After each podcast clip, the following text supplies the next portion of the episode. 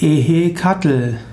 Ehekatl ist ein aztekischer Gott des Windes. Ehekatl ist eine Gottheit vor der Zeit von Kolumbus und wird oft mit als Windgott bezeichnet. Ehekatl hat als solches Ähnlichkeiten mit Vayu, dem indischen Gott des Windes. Ehekatl wird manchmal auch als Quetzalcoatl bezeichnet oder auch als Ehekatl Quetzalcoatl.